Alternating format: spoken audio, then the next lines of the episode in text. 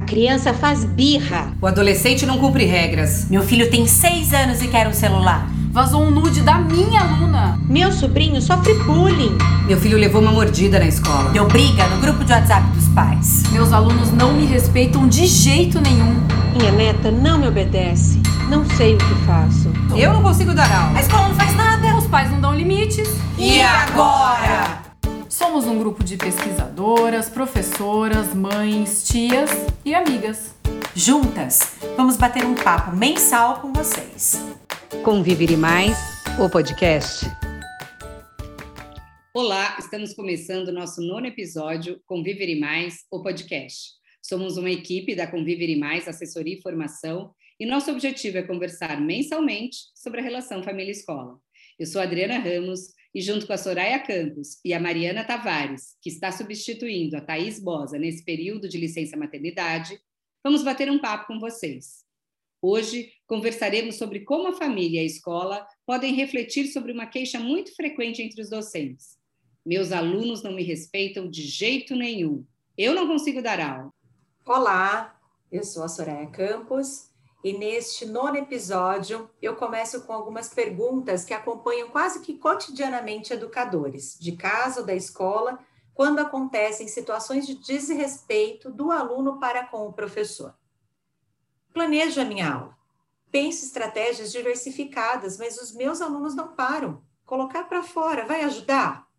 Já cheguei até a apelar. Gritei, chamei os pais, deixei sem atividade que ela gosta, mas não teve jeito. O que mais que eu posso fazer? Comigo é assim. Sou pulso firme. Se continuarem me desrespeitando, eu dou suspensão e pronto. Ter postura firme ajuda? Não passa uma semana sem que eu receba um bilhete da escola, eu não aguento mais. O telefone toca, é da escola, pronto, meu coração gela. A mesma reclamação de sempre. Não obedece os professores. E eu já tirei tudo: celular, computador, videogame, saídas, parque, nada resolve. É, essas situações são apenas algumas que fazem parte do cotidiano de grande parte dos adultos que acompanham crianças e ou adolescentes na escola. Afinal, em situações como essas, o que pode ser feito para auxiliar crianças e adolescentes a compreenderem o respeito como um valor importante nas relações e na convivência? Conviver mais convida. Um dos momentos reservados para os nossos programas é o Conviver Mais Convida. Em todos os episódios, temos a participação especial de uma convidada ou convidado que contribui com reflexões a partir do nosso bate-papo, sempre com o objetivo de ampliar as nossas percepções e, assim, favorecer argumentos pautados em conhecimento científico. Isso mesmo, conhecimento científico. É isso que a Conviver e Mais defende. São especialistas nas temáticas e com estudos reconhecidos no mundo acadêmico. Neste episódio, nossa convidada é a professora doutora Maria Suzana Menin, pós-doutora pelo Laboratório de Psicologia Social na França, pela Escola de Estudos de Ciências Sociais. Ela é doutora e mestra em Psicologia Escolar e do Desenvolvimento Humano no Instituto de Psicologia da Universidade de São Paulo, a USP, professora titular pela Universidade Estadual Paulista Júlio de Mesquita Filho, a Unesp, atuando no programa de pós-graduação em educação, mestrado e doutorado. Atualmente é pesquisadora colaboradora na Fundação Carlos Chagas e nossa consultora da Conviver e Mais. Vamos ouvi-la? Olá, Adriana, Soraya, Mariana. É um prazer falar com o Convivere é, sobre esse tema é, da obediência, né? O, o tema sugerido é meu aluno não me obedece de jeito nenhum. Né? Por que será que isso acontece? Por que, que às vezes os, as professoras se queixam de uma situação como essa? Né? Então, assim, rapidamente, né, como um, um recado, eu diria que a gente nessa situação tem que pensar em três aspectos. Quem é esse aluno? Né? A que tipo de mando, de regra ou de ordem ele não obedece? E quem é o adulto ao qual, ao qual ele não obedece? Estou né? falando ele, mas pode ser ele ou ela, tá? Bem, é, quem é esse, esse aluno ou essa aluna? Né? É uma criança, é um adolescente. Isso faz diferença, porque crianças e adolescentes podem ter motivos diferentes para não obedecer a adultos. Né? É, é, comum que as crianças sejam mais obedientes é, porque elas não têm crítica em relação à autoridade ou têm uma crítica menor. Né? Nós fizemos uma pesquisa em que pedimos para crianças apontarem injustiças na escola, e crianças e adolescentes. Né? E crianças têm muita dificuldade em falar de injustiças feitas por professores e professoras, enquanto que entre adolescentes, alunos de ensino médio, essas, é, é, essas, esses apontamentos são muito mais frequentes. Então, o tipo de crítica né, que o, os adolescentes têm em relação aos adultos é mais apurada, até por causa da autonomia dos recursos de pensamento né, que uh, os adolescentes e as adolescentes podem ter. Né? Então, eles examinam mais né, quem, que regras que se pede para obedecer né, e quem é esse adulto que está pedindo essas regras. Então, vamos para o segundo ponto. Né? É, a que mandos, a que regras, é, a que ordens esse adolescente ou essa criança não obedece. Né? É, o que nós vimos também em pesquisas é que quando as regras aparecem como muito arbitrárias, sem sentido, né, pessoais, né, então cada professor com a sua regra, elas são muito mais desobedecidas do que regras que aparecem com um sentido, né? para, é, para os alunos, as alunas. Né? Então, é, por exemplo, uma regra de que tem que vir com tênis azul com fitinha branca, né? ou que tem que estar tá com a camisa do uniforme de educação física na aula de educação física e não com a outra camisa da escola. Né? Essas regras são frequentemente desobedecidas. Né? É, uma vez eu fiz uma pesquisa com crianças de, era na época era educação infantil até é, primeiros anos do ensino fundamental, final do ensino fundamental, e tinha a regra do não emprestar material, cada um com, seus, com as suas coisas. Né? E o que eu notei é que, conforme as crianças cresciam, essa regra do cada um com as suas coisas era vista como, como boba, como uma regra do adulto, e não como uma regra entre alunos. Né? Uma vez uma, uma aluna me falou, uma aluna de, de quarto ano, ela me falou, bobagem, isso é regra da professora, porque quando você esquece alguma coisa, você pede emprestado. E se o outro, outro dia esquece, ele pede emprestado. O importante é devolver. Né? Então vejam que muda a regra do cada um com suas coisas por, pela regra da reciprocidade. Né? Eu empresto para você se eu precisar, se você precisar, mas você empresta para mim se eu precisar. Né? Então, essa é uma mudança da regra entre alunos e, às vezes, não acompanhada dessa mudança com os professores, né? as professoras. É, então, vamos para o terceiro ponto. Quem é esse adulto a qual é, o aluno, a aluna não obedecem. Né? É, então, é assim, quem é esse adulto em vários sentidos? Né? Primeiro sentido, é um adulto que é coerente com as regras que ele mesmo impõe. Né? Então, uma coisa que desautoriza o adulto é quando ele impõe regras, cobra né, a sua obediência, pune a sua desobediência e, ao mesmo tempo, não cumpre com essas próprias regras. Né? Isso desautoriza totalmente. É, ele é respeitado, é respeitado pelos seus saberes, é respeitado porque respeita os alunos. Né? É, ele ou ela é, é justo. Né?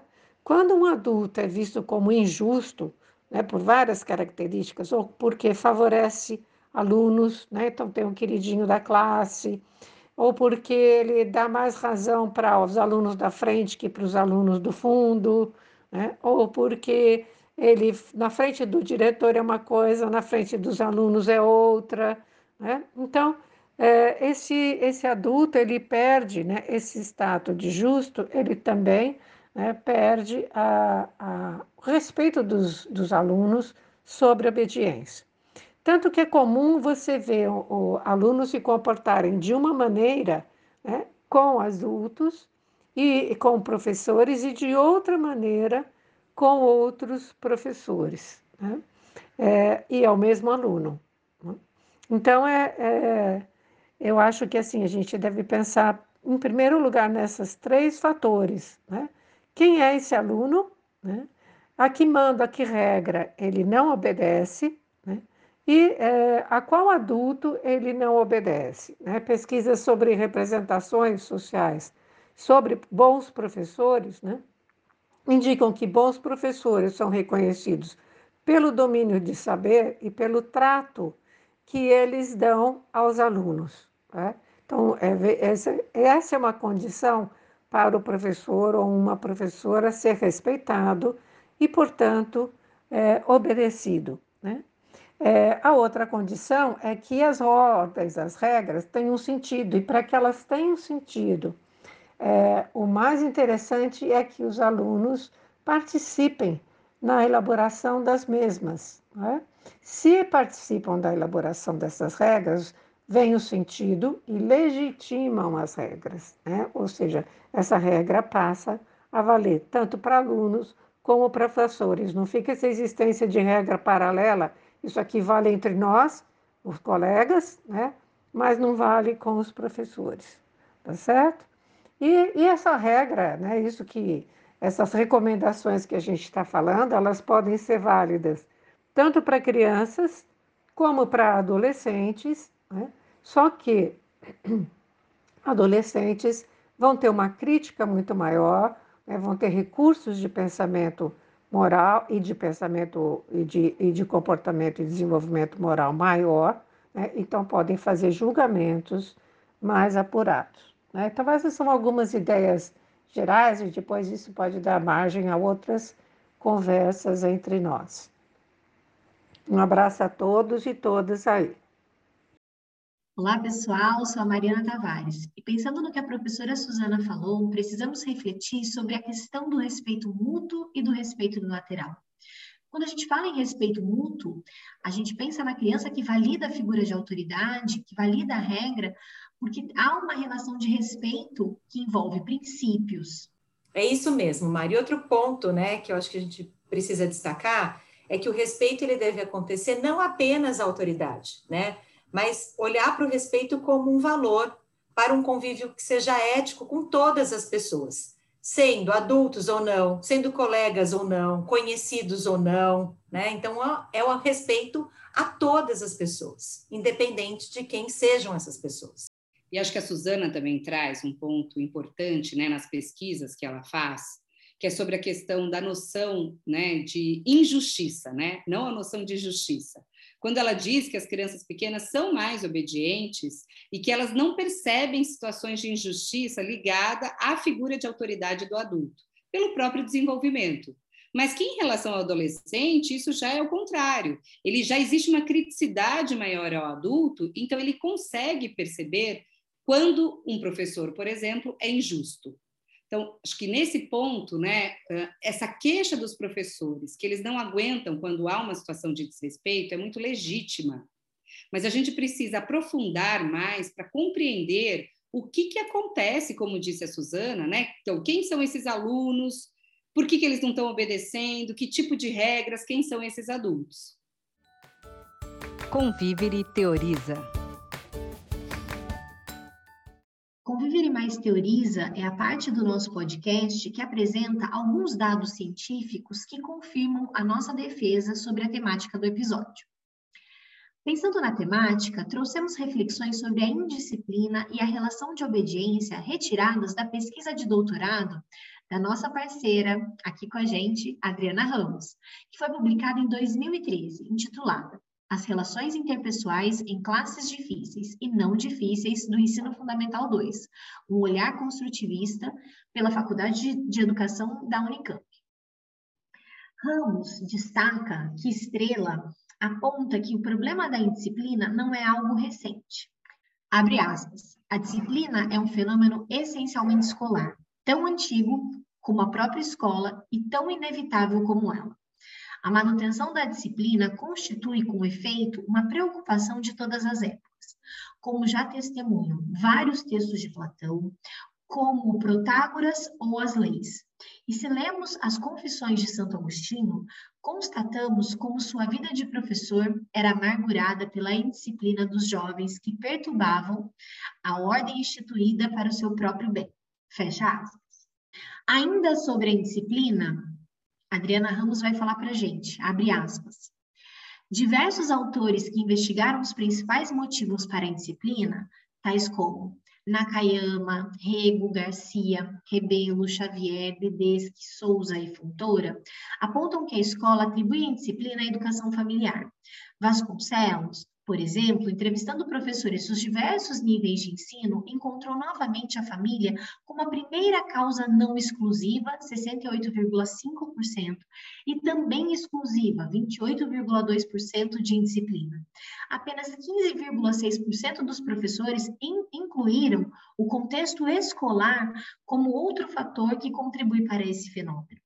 Outro estudo, Gonçalves, traz novamente a família na forma da falência da autoridade paterna, resultando na falta de limite dos alunos e, consequentemente, no aumento do desrespeito dos alunos em relação aos docentes. Esses dados indicam que a escola, nesse aspecto, isenta-se de uma revisão interna, já que o problema é quase sempre deslocado para fora do seu domínio. Fecha aspas. Para ilustrar essa ideia, temos o relato de uma mãe que traz os dados apresentados. Vamos ouvi-la? Olá, é, eu sou mãe, é, fui mãe aos 40, né? É, sou divorciada, é, é, um filho único, né? É, que nasceu prematuro e foi diagnosticado com TDAH. É, o que me aconteceu é, foi numa reunião de pais, uma das coisas que me aconteceram, né? É, no ensino fundamental, acho que meu filho tinha uns sete anos, a professora falou para mim, um, um, pouco nervosa e irritada, que era, é, ela disse, era, é muita ansiedade para uma criança só. Eu não sei se é só ansiedade ou tem alguma coisa a mais. Bom, eu, é, é, eu acredito que era uma professora jovem, né? É, e eu sinto que ela não sabia lidar, né, com isso, porque é difícil mesmo, né? E sinto também é, que tem um componente machista, né? É, eu acho que uma mãe que vai sempre sozinha é, tá insegura porque é mãe de primeira viagem, tá estressada porque tem que cuidar sozinha de um monte de coisa, ela é tratada de uma outra forma, inconscientemente, né? Diferente de quando é um casal é, e o pai tá sempre junto, né? A escola sabia que eu estava investigando o TDAH, né? E foi o que eu disse para ela. Mas enfim, eu me senti extremamente culpada. Bom, é, na minha pesquisa eu trago aí uma vasta revisão da bibliografia e uma das coisas é, que acho que fica muito forte e que contribui para esse relato dessa mãe, quando eu pergunto para os alunos é, qual que é a causa da indisciplina, tanto da turma que a gente considerava difícil quanto não difícil, da escola pública quanto da particular, Alunos, professores, gestores, funcionários, todos responderam a mesma coisa como primeira resposta: é a família. E como era uma entrevista, eu perguntava para eles: mas o que da família faz com que um aluno seja mais desrespeitoso, seja mais indisciplinado? E eles diziam assim: ah, pais separados. Isso é a fala dos alunos. Entre os adultos, era uma família desestruturada, que ainda está muito, né? Em alta esse conceito de família desestruturada. E aí eu fazia uma contra-pergunta. Ah, então significa que quando um aluno, né, uma aluna, tem os pais que não moram juntos, que são separados, ele é mais desrespeitoso, ele é mais indisciplinado na escola? Aí eles diziam, não, não, nem todos. Aí eles caíam em contradição. E a mesma coisa para os adultos. Por quê, meninas? Porque é, ainda é muito forte, né, apesar da minha pesquisa ter sido publicada em 2013 e esses dados eu coletei em 2008, então, ou seja, já faz bastante tempo, quando a gente atualiza né, os dados da, para as pesquisas atuais, nós encontramos exatamente o mesmo tipo de resultado, ou seja, ainda se atribui muito os problemas de desrespeito entre aluno e professor e também as situações de indisciplina a essa desestrutura familiar. Mas quando a gente pergunta o que, que é essa desestrutura familiar, né, é, eles caem em contradição, porque na realidade isso está muito presente na fala de todos como um senso comum. Na fala dessa mãe, a gente vê a angústia dela e como ela se sente mal, talvez por ir sempre às reuniões sozinha, não ter a figura paterna junto. Então, acaba acarretando uma culpabilização para essa mãe, por exemplo, maior ainda do que uh, para uma outra família que talvez tivesse uma criança na mesma situação que a dela, né? É verdade, Adri. Acho que você tem toda a razão. Eu vou continuar lendo, então, parte da sua tese em que você destaca os conceitos de obediência. Abre aspas. Concluímos que, em todas as classes observadas, a relação era pautada ou pela não obediência ou pela obediência interessada. Não havia relações construídas a partir de uma obediência necessária. A partir do aumento das sanções, ameaças, exposições e comparações, alguns alunos relutavam em atender às solicitações dos educadores. A não obediência corrobora com a deterioração do diálogo, impedindo a troca de pontos de vista e não despertando sentimentos de simpatia.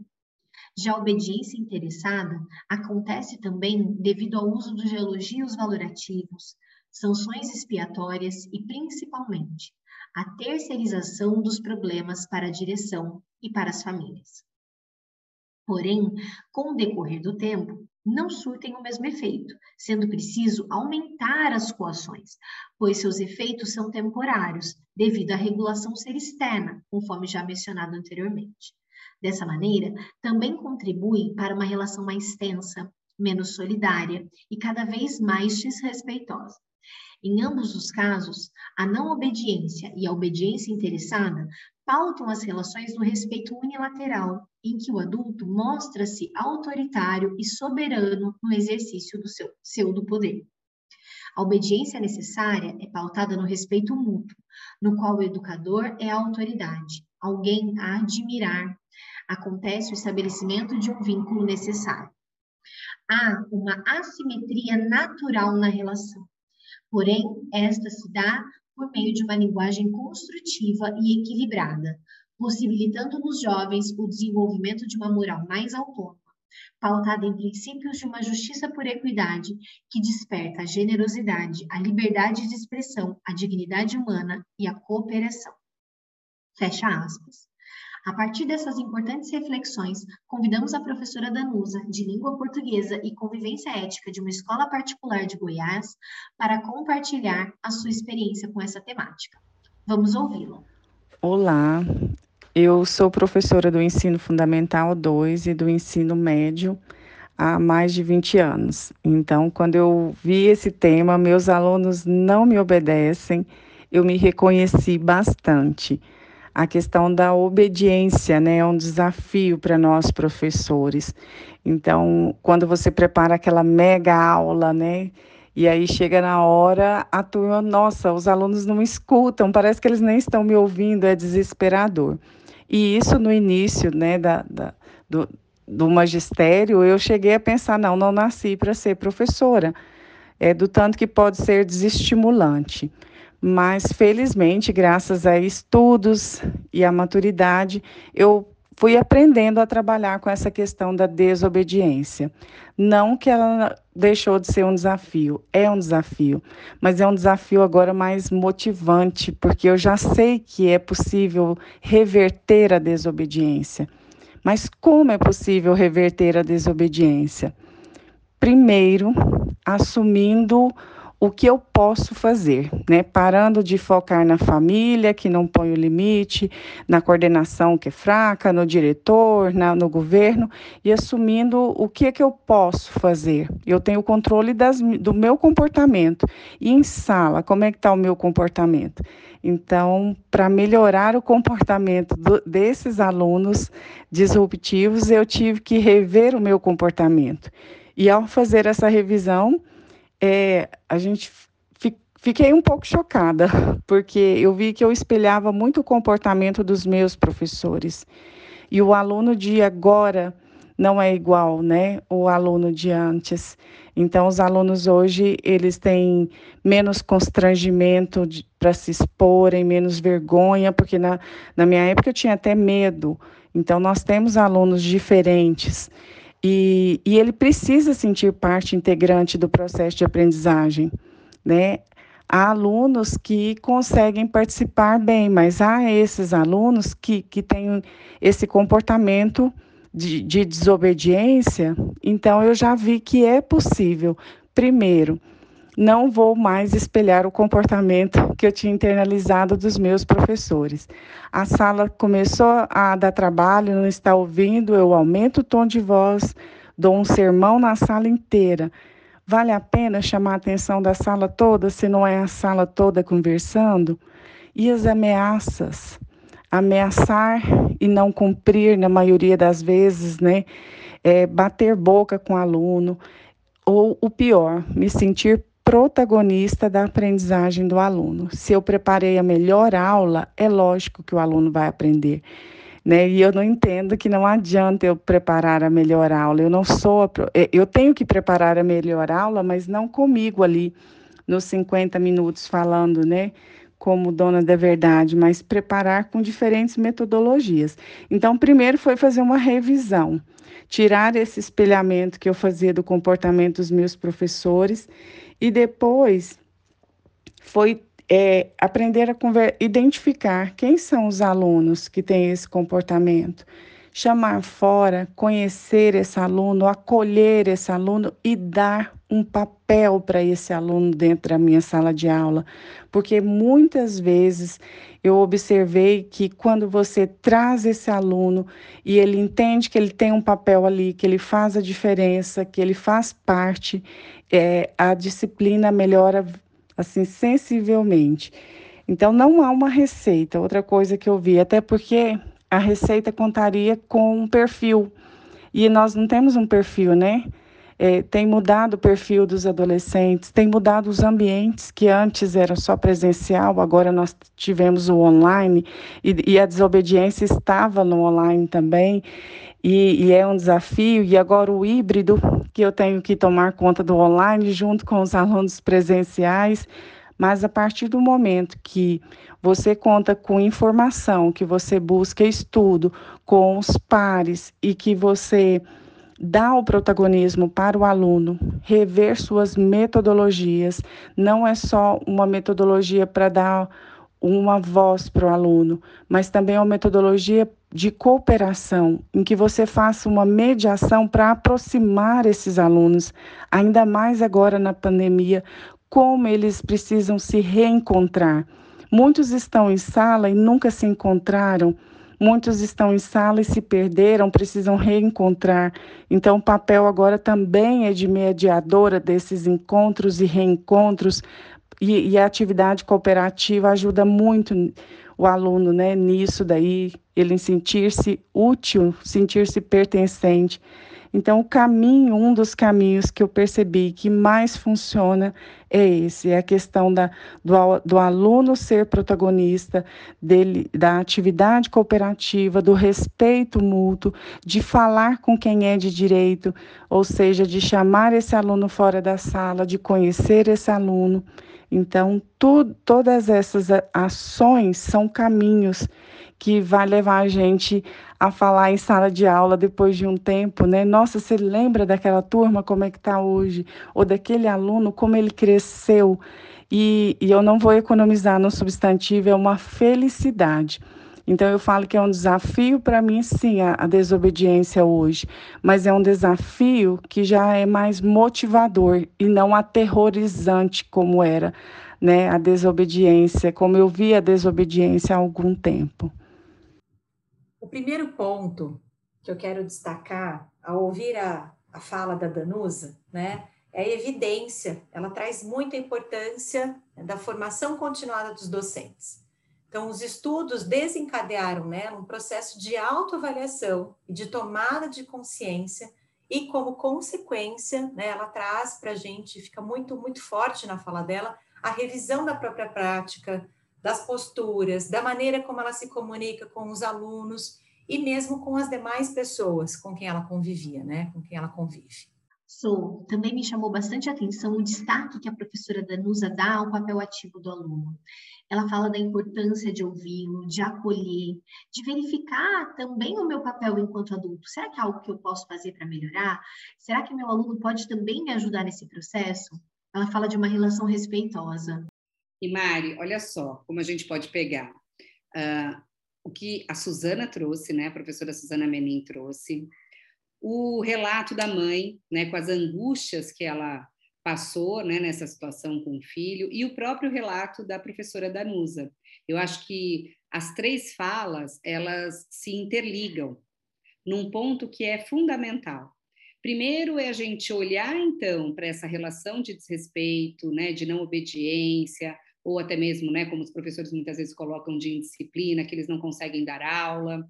É, como é que a gente pode olhar para isso e fazer uma revisão sobre o papel da escola, então sobre a minha aula, sobre a minha didática, sobre a minha relação com esse aluno. Tem uma coisa que a gente marca muito em todos os nossos papos, né? Seja no podcast, sejam nas lives, no papo do meio-dia do Instagram. É, e eu sempre falo isso em formação. Eu sou adulto da relação. Eu sou adulto da relação.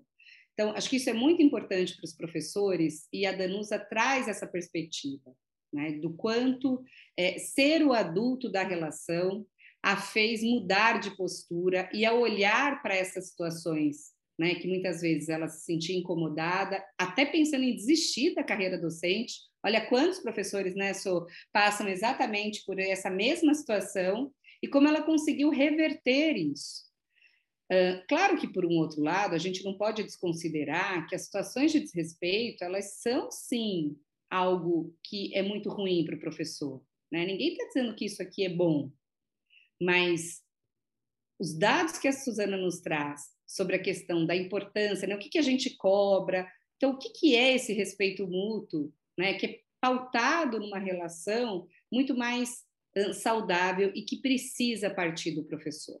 A gente não está dizendo que isso seja fácil, né, meninas? Mas o quanto isso é importante. Nó da convivência. Neste episódio, o nosso nó é: o professor idealiza os alunos, confronta-se com a realidade, culpabiliza famílias pelo comportamento do aluno, a família se sente impotente e devolve para a escola. E aí, como conseguimos desfazer esse nó? claro que a forma, então, como o educador idealiza os alunos, confronta-se com a realidade. Então, a partir do momento que o docente se frustra, né, frustra suas expectativas sobre o bom aluno, passa, então, a estabelecer uma relação muito mais impositiva, ou às vezes até negligente com esses, com esses alunos, né? Então, eles ficam posições opostas. Professores que vislumbram alunos idealizados, e alunos reais que não correspondem a esse ideal, que não legitimam, então, boa parte das ações desses educadores. Como é que fica, então, a qualidade desse ambiente sociomoral e o desenvolvimento desses alunos? Comprometido, não é mesmo? Com certeza, Mari. Então, eu sigo agora fazendo um resumo né, dos pontos importantes que foram compartilhados pela professora Suzana Menin, né, quando ela destaca que a escola precisa, então, pensar sobre esses três pontos.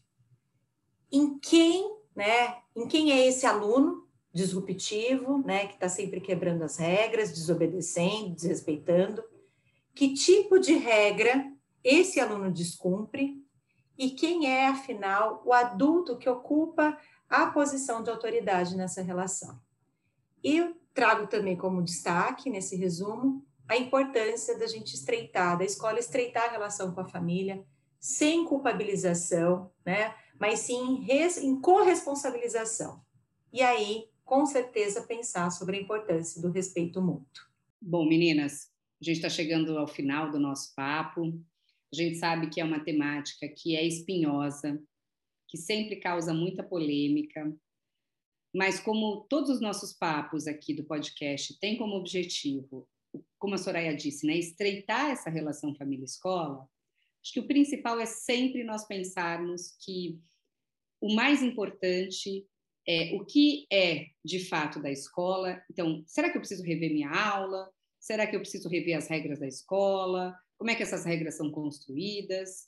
E como que a gente pode ajudar a família nessa situação desses alunos, né, que não conseguem respeitar, que têm mais dificuldade de respeitar, mesmo quando a aula é bem pensada, mesmo quando o professor tem uma relação de respeito mútuo, né, e ainda assim é, há uma situação de desrespeito. Então, como é que a escola, que forma que a gente pode abordar essa família para não causar esse sentimento, né, do relato da mãe que nós tivemos aqui hoje? esse sentimento de impotência, de onde foi que eu errei, o que será que aconteceu, que acaba afastando a família da escola e não aproximando.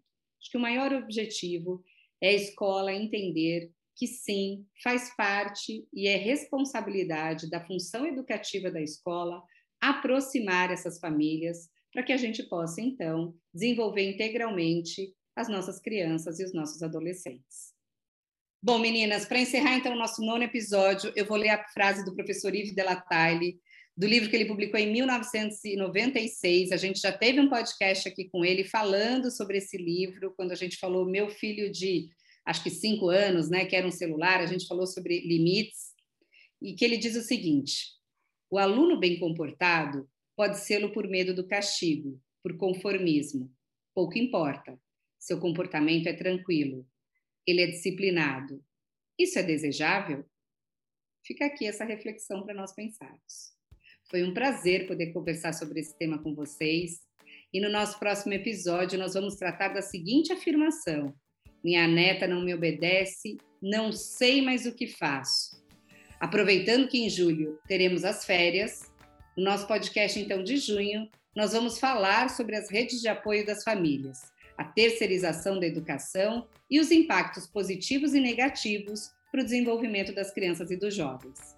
Um abraço a todos e até junho. Tchau, meninas, muito obrigada. Até mais, Adri. Até mais, Mari. Até, pessoal. Conte para nós como foi ouvir esse podcast por meio de nossos canais nas redes sociais. Nós estamos no Instagram, Facebook, LinkedIn, YouTube, Twitter e temos um e-mail especialmente para receber críticas, sugestões, dúvidas, o podcast arroba conviveremais.com.br.